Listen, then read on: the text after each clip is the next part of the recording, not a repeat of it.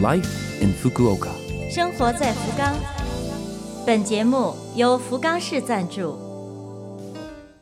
听众朋友们，早上好，欢迎您收听《生活在福冈》，我是 DJ 露露。介绍福冈本地信息的这个小小的栏目，希望可以帮您开拓视野，成为您了解福冈的一个新的窗口。那好，这就让我们一起走进本周《生活在福冈》。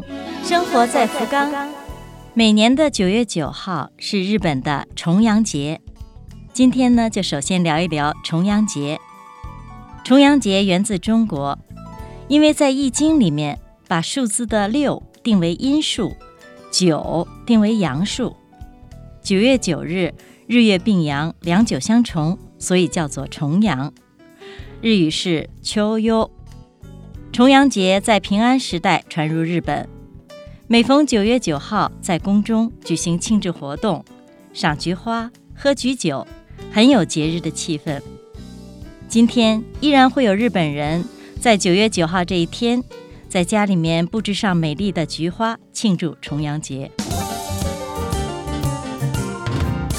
生活在福冈，下面为您介绍来自福冈市的通知，内容是关于防灾日。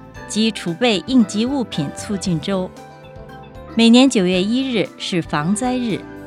福冈市将九月一日防灾日到九月七日这一个星期定为福冈市储备应急物品促进周，号召大家，包括家庭以及公司，积极树立防灾意识，事先准备好避难的时候所需要的物品。为什么应急物品要事先准备好呢？因为发生了地震或台风等自然灾害，即使躲过灾害，一段时间内商店不开门，无法购物，甚至还会停水、停电、停煤气，而导致无法做饭，没有水喝。所以做好最坏的打算，事先准备好最低限度的用品非常的重要。那么具体需要准备什么东西呢？首先是喝的水，饮用水；其次是够三天用的应急食品。水，一人一天大约三升的量。应急食品是指拿过来就能吃的，比方说速食米饭、罐头、巧克力、压缩饼干等。在有生活用品方面，包括收音机、手电筒。注意啊，手电筒里面的电池。一定要事先确认好是能用的。平时需要定期服药的人，准备好自己的药。之外，还有创可贴。有婴儿的家庭需要备好纸尿片。除了喝的水，还需要准备冲马桶的水。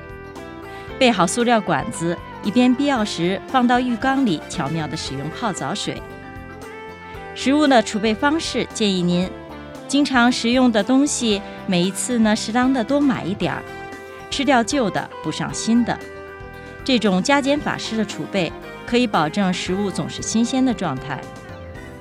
往年这时候是常刮台风的时候，刚才介绍的储备应急物品的方法，请大家赶快付诸行动吧。生活在福冈，露露主持的《生活在福冈》就要和您说声再见了。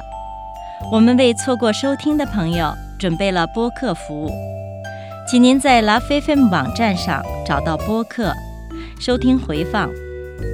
最后，祝各位拥有快乐的一天。生活在福冈，我是露露，咱们下周二再会。